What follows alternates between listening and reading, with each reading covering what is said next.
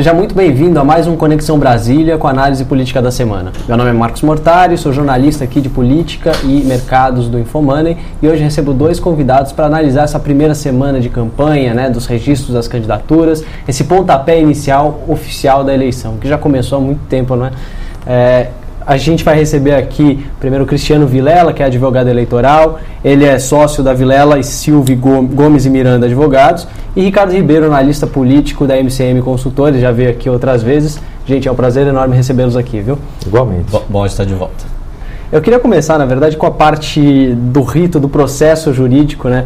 Eu acho que é um pouco até incomum em outras eleições a gente falar tanto com advogados eleitorais uhum. e discutir tanto processo, essas questões mais é, de rito, de trâmite, de estratégias também jurídicas que vão é, dialogando, de certa forma, com o universo eleitoral, o universo político. Cristiano, eu queria primeiro entender mais ou menos os prazos que você tem em mente no caso do ex-presidente Lula, que é um caso que há uma inelegibilidade visível, mas que existe um jogo político também é, com relação a esses prazos. Né? Até quando o Lula vai conseguir esticar a candidatura, quando vai se dar essa transferência, que aí também entra um pouco na questão política. Né? Como que você está vendo esse calendário? Quando começa o jogo agora com as impugnações e quando deve ser o julgamento, o que, que tem no meio do caminho, enfim. Vai. Bom, boa tarde a todos, Ricardo, Marcos. O, de fato, a gente está passando um período eleitoral de grande preponderância da questão jurídica, né? diferentemente do que, do que deveria ser ou do que a gente percebe, percebeu em outras eleições. É, nesse contexto, a gente tem o, o, o elemento principal, que é a candidatura do ex-presidente Lula. Né? Então, a grande discussão: Lula é inelegível, não é, é está preso, está, está é, condenado por uma, uma decisão de segundo grau, incorrendo, portanto, na lei de ficha limpa. E, e agora foi feito o registro de candidatura, né? tivemos hoje a publicação do edital de candidatura. Então, com a publicação hoje, dia 17 do edital, abre um prazo de cinco dias para apresentação das impugnações. No caso desse ano, inclusive, nós temos algumas impugnações que já foram apresentadas até mesmo antes da abertura do edital. Então, cumprido esse prazo dos cinco dias, é aberto um novo prazo de sete dias para apresentação da defesa. Só uma pausa antes, esses cinco dias precisam ser cumpridos, mesmo que as impugnações tenham sido apresentadas antes. Sim, porque em tese. Que a outras, tentou acelerar exato, de alguma forma com essa alegação. Né? Exato, mas outras impugnações poderão ser apresentadas e seguramente, até pela questão política envolvida, acredito que outras impugnações ainda venham a ser apresentadas. Então, temos esses cinco dias até o dia 22, depois um prazo de mais sete dias até o dia 29. Então, Quer dizer, só nessa, nessa questão da apresentação das impugnações e da apresentação de defesa por parte do candidato Lula, a gente já tem aí até o final do mês. Então, é, em havendo a necessidade de produção de algum tipo de prova ou de oitiva de testemunhas, existe ainda a abertura de possibilidade de um prazo de mais quatro e cinco dias.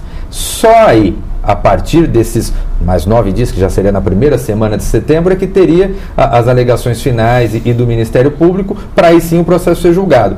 Então, é, é, a princípio, seguindo um rito normal, seguindo a lógica, é, o julgamento do registro de candidatura do presidente Lula ocorreria por volta do dia 7, dia 10 de setembro, mais ou menos isso. Tá nos primeiros 10 dias de setembro, vamos dizer assim. Mas a produção de provas, por exemplo, pode ficar de fora, a gente já estava conversando. Exatamente. Né? É, é, como é, uma, é um, um caso de matéria predominantemente de direito, Dizer, a princípio, não, não me parece nenhum elemento probatório a ser analisado ou, ou, ou, a necessidade de trazer testemunhas, enfim. Então, me parece que daí com isso se ganha um pouco, um pouco de tempo com relação a isso. Mas nesse, nesse, dentro desse, desse marcador é, é, cronológico que nós fizemos, eu acho muito difícil você ter uma decisão antes dos primeiros dias de setembro. Uhum, é, antes do lá pelo dia 31, como se falava, que é o primeiro dia da, da, da campanha eleitoral. na TV, acho um pouco mais complicado. Muito complicado, muito complicado. Antes do dia 31 é complicado. Acredito que talvez seja no, nos primeiros dias de setembro. Ricardo, então vamos ter um discurso duplo, um pouco dúbio de plano B, de plano A, Lula candidato, a campanha começando a ganhar corpo. Vai ser nesse caldo de cultura, vai ser nesse pano de fundo que vai se dar o começo da campanha do lado do PT. O que, que esperar disso? É, como que vai ser essa narrativa de o Haddad vai ser o plano B, que vai fazer campanha, vai, na semana que vem tá, vai estar no Nordeste querendo divulgar um pouco a plataforma do ex-presidente Lula e também já se apresentando de certa forma para o eleitorado como o herdeiro dessa candidatura. E aí, como é que fica isso? Então, essa, é, é essa dúvida, né, esse dilema do PT em relação a quanto quanto tempo mais ainda manter essa fantasia né, do Lula poder ser candidato, é, é algo que atrapalha a candidatura do Haddad e atrapalha o projeto do PT para a eleição presidencial. Na minha avaliação, quanto mais cedo o TSE impugnar a candidatura do Lula, melhor para o PT. Porque é, a, a função de manter o, o Lula é, como o candidato, como plano A, acho que já foi cumprida. Né? O, o, Lula continuou ali é, tendo muito destaque, né? o eleitorado mais, mais fiel ao Lula é, percebeu que o PT é, é, sustentou a candidatura do Lula até o limite. Atravessaram né? aquele inverno da pré-campanha de forma de certa forma coesa, né, com Exato. aquele eleitorado mantido. É. As pesquisas mostram o Lula ainda à frente, sempre que ele aparece na, na, como, como possível candidato, ganha no primeiro turno, ganha no segundo turno. Agora, a partir ah, do início da propaganda no rádio na televisão, é, na, minha, na minha opinião, o PT tem que usar todo esse tempo para construir a candidatura da Haddad porque é, a transferência eu acho que tem um bom potencial de existir, né? não vai ser obviamente 100%, mas é, de uma maneira relevante acho que haverá uma transferência. Porém, quanto mais tarde o Haddad for apresentado como candidato verdadeiro, maior o risco de que esse processo de substituição, de transferência do prestígio do Lula para o Haddad é, tenha alguma, algum problema no meio do caminho e pode a, a, até atrapalhar a ida do, do PT para o segundo turno. No seu raciocínio, seria mais em função da falta de tempo para se dar essa lógica de associação do nome do Lula com o nome do Haddad, de certa forma, ou seria mais porque o tabuleiro eleitoral seria outro, o eleitor já estaria pensando em outras alternativas quando o PT apresenta de fato uma candidatura? É porque o, o Haddad é, ele precisa aparecer para o eleitor. Né? Mesmo o eleitor mais lulista, ele precisa olhar para o Haddad, verificar se ele confia, se, se tem alguma empatia com o Haddad.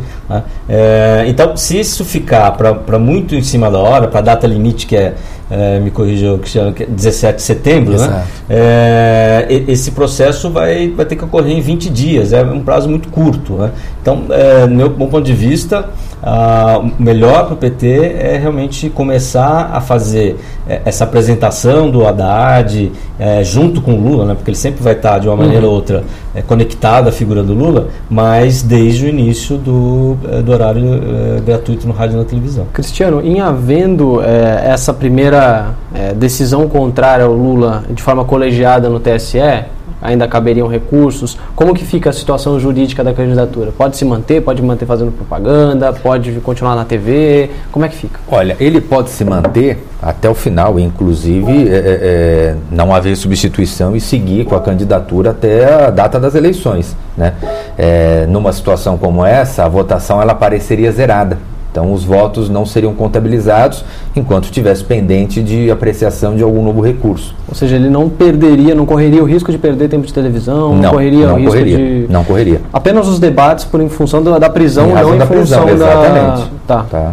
Uhum. Então, agora, evidentemente, como o Ricardo falou, do ponto de vista político, né, também me parece que está muito claro que a uhum. lógica não é essa. A lógica é de haver uma substituição e talvez desse ponto de vista colocado pelo Ricardo, que não tardasse tanto a ponto do, do, do, candidato, do novo candidato poder se expor. Né? Sim. Ricardo, é, são, a gente vai ter hoje um, debate presidencial, de presidenciáveis, é, pelo menos vamos ter três até o dia 17 de setembro. Se continuar com a candidatura de Lula, provavelmente o PT não vai ter candidato em nenhuma das três. Qual é o peso político de não ter uma representação no debate dos presidenciáveis, já para essa exposição do, do, pro eleitor? Olha, o debate em si, ele, ele, não, ele não tem um efeito muito importante na, na, é, na influência nas pesquisas, na, é, mas tem o trabalho que é feito posteriormente, depois que o debate acaba. Então, é, o, o, PT, é, não podendo participar dos, dos, debates, sem dúvida nenhuma, isso é prejudicial para a candidatura petista. Então, perde um, um, um espaço, perde a oportunidade para é, ser ocupado e para apresentar o Haddad, que é realmente muito, ainda muito desconhecido é, no conjunto do eleitorado, especialmente o eleitorado mais petista, que é o eleitorado mais pobre e do Nordeste. É, então é mais uma razão para que é, é, o, o, o, PT é, acelere essa, essa substituição é, do, do, Lula pelo Haddad. E como que você está vendo a imagem? Primeiro, o Haddad é um paulista, é um cara que boa parte desse eleitorado não conhece ainda. Quais são os riscos de, durante esse processo de transferência de votos? Quer dizer, para o PT ter um candidato competitivo que vá ao segundo turno, que é essa a estratégia? Sem dúvida, riscos. Né? Ah, porque a, a, a, figura do Haddad é muito diferente da figura do Lula. Né? Então precisa, precisamos, precisaremos verificar né, o quanto que o eleitor nordestino, né, principalmente, que é onde o, o PT realmente tem um, um, contingente de votos mais ou menos assegurado, né, o quanto que esse eleitor vai se conectar com o Haddad. Né?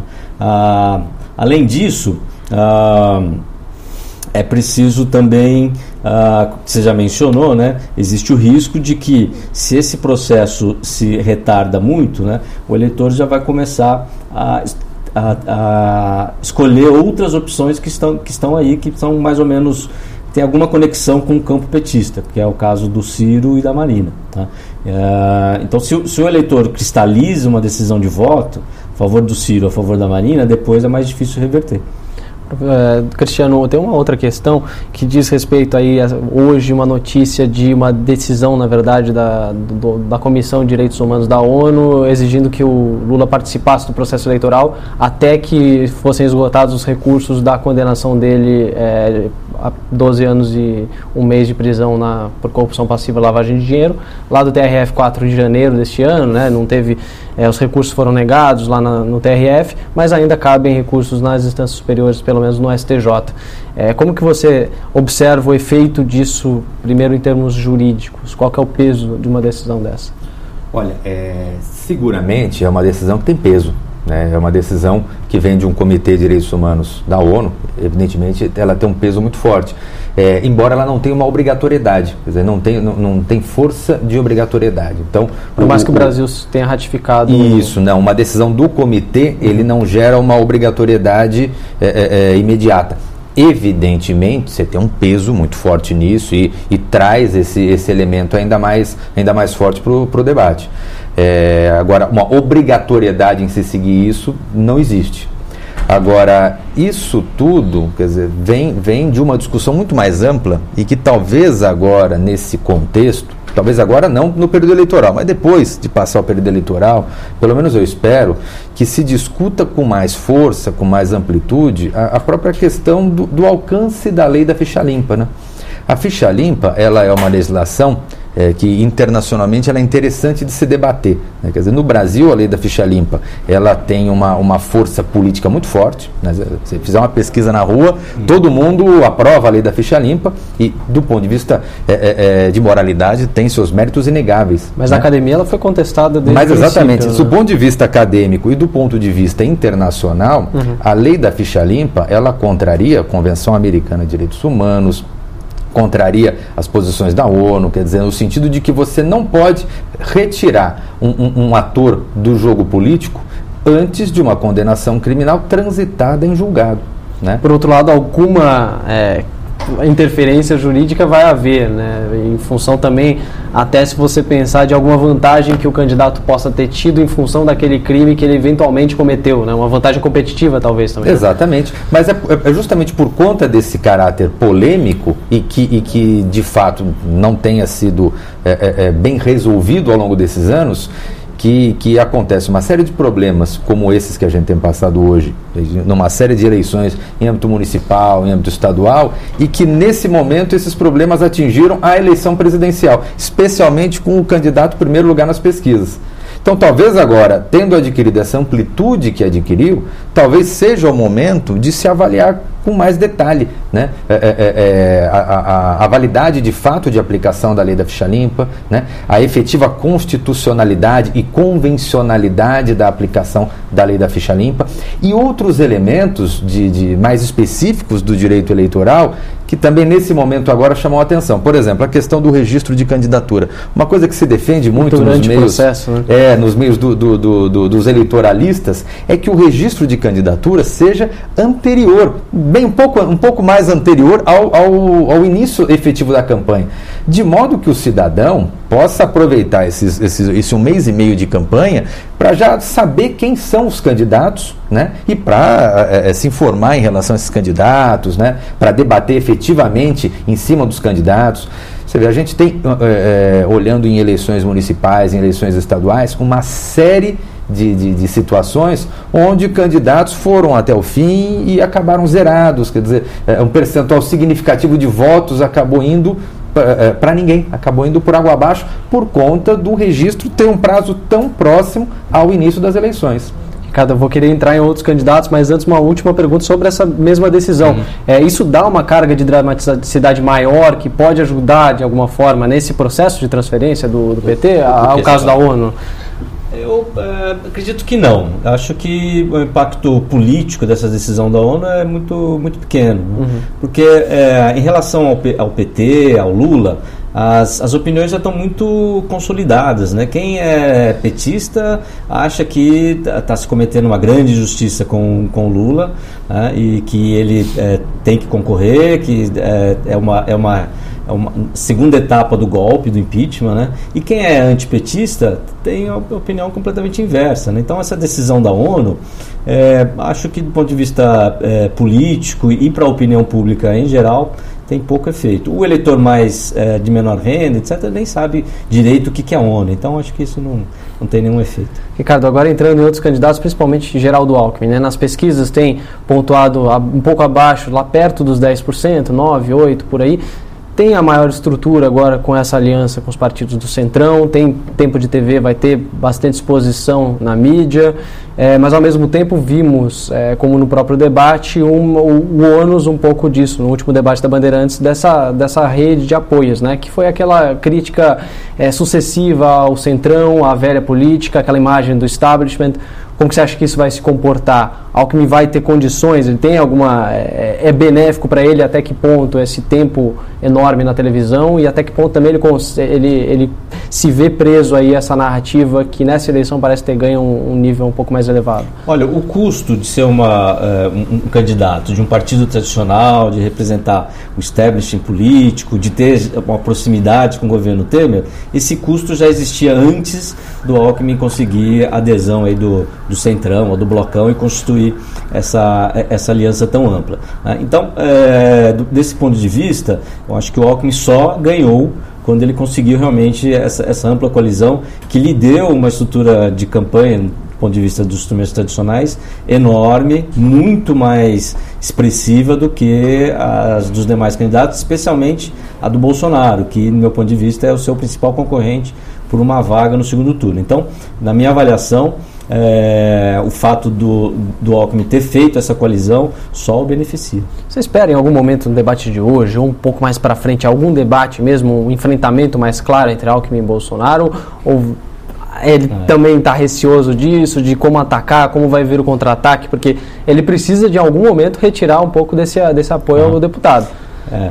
Olha, não sei. Isso é, uma, é difícil a gente saber qual, qual, qual a estratégia né, que estão ali no, no grupo mais restrito ali da, é, da tá campanha do Alckmin, né? né? que, que eles vão definir. Eu, eu é, vejo que existe uma lógica dessa de não enfrentar o Bolsonaro nesse momento. Né? Porque o Bolsonaro, nessas oportunidades que ele teve né, de se expor, é, ele se saiu bem. Né? Se saiu bem do ponto de vista de falar para o seu público. Né? Eu não acho que o Bolsonaro conseguiu ampliar o, o é, o eleitorado dele com, com as participações nessas sabatinas e debates, etc. Mas é, ele é, passa uma mensagem que cola né, no eleitor que já está com ele. Né? Então, para é, esvaziá-lo, pelo menos um pouco, né, é, talvez seja melhor esperar mesmo o horário eleitoral e a, o, as propagandas spot, especificamente as, aquelas propagandas de 30 segundos, né, é, para não, não, não ficar um ataque tão direto do, do, do, Alckmin, porque isso pode desgastar o Alckmin e, e, e, é, e evitar que um eventual eleitor que se desaponte por alguma razão é, com o Bolsonaro é, não, é, também não, não migre para o voto no. Ele evita um pouco o contra-ataque também, né? Porque só ele vai ter o spot na, Exatamente, no, é. na proporção que. No, no, no, debate, o Bolsonaro vai poder se contrapor. Uhum. Então. Uhum. Cristiano, teve um outro evento aí hoje que foi uma impugnação à candidatura do Bolsonaro também apresentado por um advogado. Uhum.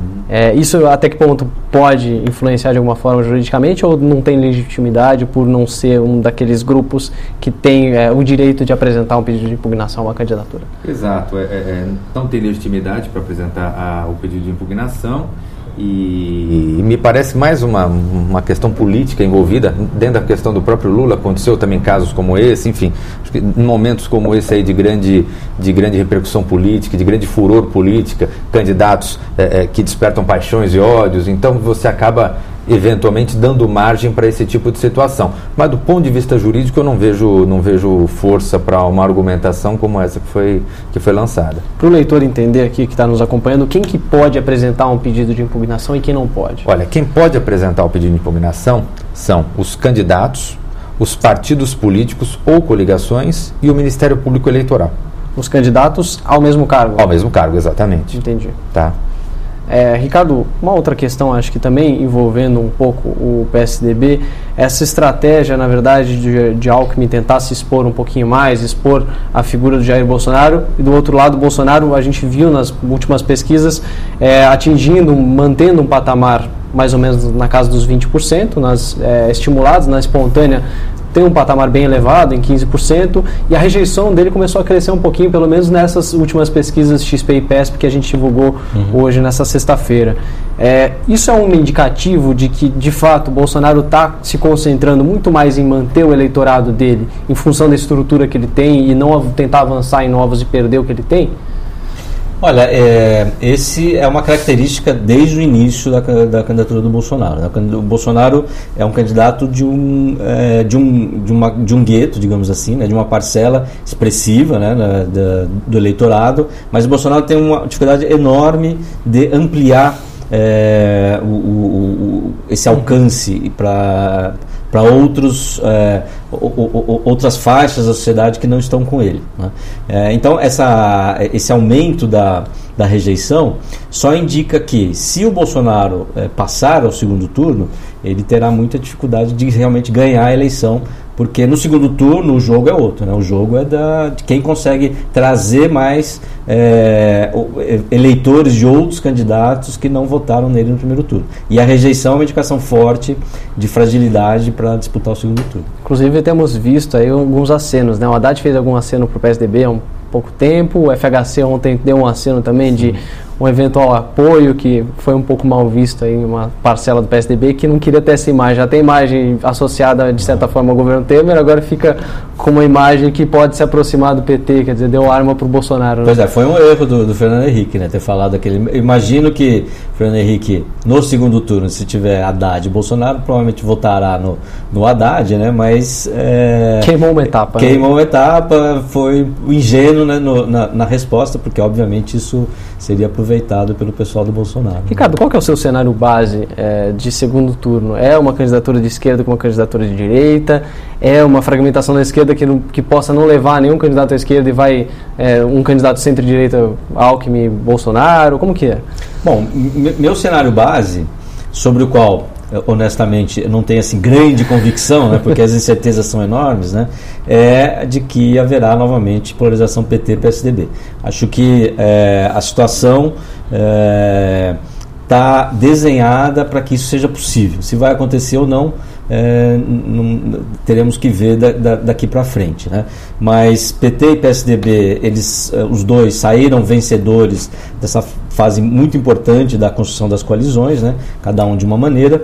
É, eu, no, meu ponto de vista, é, estrutura de campanha, é, tropa partidária, tempo de propaganda no rádio e na televisão ainda será muito importante. Tá? É, então, uh, creio que, que uh, seguiremos por esse caminho. Tá? é, mas é, depende de muita coisa. Por exemplo, no lado do PT, né, depende de como vai fazer essa, essa transição e como vai ser construída a candidatura do Haddad. Do lado é, do, do, Alckmin, a, o Bolsonaro tem mostrado muita, muita resistência, muita resiliência, né? não, não tem perdido, é, tem crescido nas pesquisas espontâneas, então não será fácil também para o Alckmin ultrapassar é, o, o, o, Bolsonaro. E acho que uma, um, uma disputa é, entre uh, candidatos, entre aspas, do campo vermelho entre si no segundo turno ou do campo azul, é possível, porque pode haver uma fragmentação grande, então chegar, uh, vários candidatos podem chegar véspera do segundo turno entre 15% e 20%, mas uh, creio que o mais razoável, o mais natural é que tenha um candidato um pouco mais para a esquerda, outro candidato um pouco mais para a direita. Cristiano, é, para já agradecendo muito a presença de vocês dois aqui, é, infelizmente o tempo passa muito rápido e tem muito assunto, né? A gente se, poderia sempre se estender por muito mais tempo. Cristiano, eu queria tocar um pouco nessa questão, você tratou um pouco do, de questões do judiciário que devem ser tratadas depois da eleição, para ser alvo de reflexão, enfim. É, na sua avaliação, é, qual o, o, impacto aí? Quanto que o judiciário está se metendo demais aí na, na, questão política? Se está, se não está? Uhum. É, uma avaliação geral sobre é, os impactos disso também, né, da participação, de certa forma, do comportamento do judiciário, não só na, da justiça eleitoral, mas do judiciário como um todo. Agora também tem ameaças é, de denúncias na candidatura do Alckmin aí, com relação as é, candidaturas de 2010 e 2014, enfim, o papel do judiciário nesse momento. Olha, eu vejo que hoje a, a discussão jurídica do, no, nas campanhas eleitorais, no debate eleitoral, ele está no, numa, numa medida muito maior do que ele deveria ter. E aí isso não é culpa exclusivamente do judiciário, mas é uma culpa também dos políticos, também da, dos outros poderes, enfim. Acho que é um processo que foi, foi, foi ocorrendo pouco a pouco e que hoje em dia ganhou uma proporção muito significativa. Eu entendo que, passado o contexto eleitoral, novo, novo presidente, novo, novo Congresso, é interessante para a sociedade, é interessante para o parlamento, é interessante para o um novo governo repensar essa construção e essa, essa nova composição dentro dos poderes e a construção de regras eleitorais que sejam mais permanentes né? O que, que, que não fiquem tão relacionadas e tão, tão passíveis de, de dubiedade de interpretação por parte dos tribunais e que não, não, não faça com que essa a judicialização acabe ganhando uma proporção que deveria ficar exclusivamente na mão dos atores principais da política, que são os políticos, são os partidos políticos, são as, as, as plataformas de cada um. Então, eu espero que depois das eleições, que dentro de um novo contexto, a gente tenha uma certa racionalização do debate político e da questão, do, do, deixando o papel das questões jurídicas com o papel restrito, de dar o apoio, de garantir a aplicação da lei e as liberdades eh, eh, políticas de todo cidadão. Gente, muito obrigado pela participação de vocês dois. É, foi ótimo já ter essa discussão. É, espero que possamos ter mais vezes aí ao longo desse processo. Vai ser muito importante para a gente. Obrigado muito pela presença aqui nesse programa. Agradeço o convite. Igual, Marcos. A você que nos acompanhou, muito obrigado pela audiência. Esperamos que tenha gostado, tenha ajudado, de certa forma, a entender um pouquinho desse confuso momento eleitoral que a gente está passando. Obrigado pela audiência, bom fim de semana a todos e até o próximo Conexão Brasília.